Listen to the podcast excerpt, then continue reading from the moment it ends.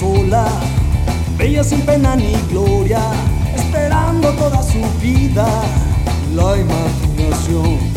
No sería buena amiga, el alcohol le serviría, pero la familia separada de por vida, bajo el mismo techo, ignorando los sucesos, rodeada de amistades que parecen fantasmales, ella quiere huir.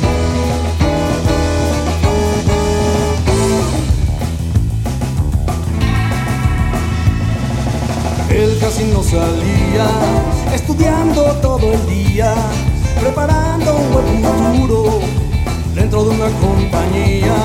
Y su vida prosperaba, su familia lo admiraba.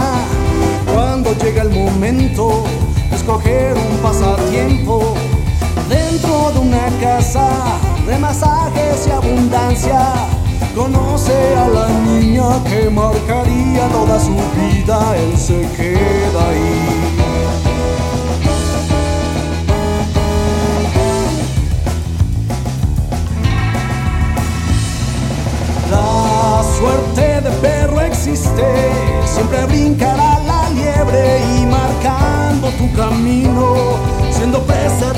Destino. No te puedes ir.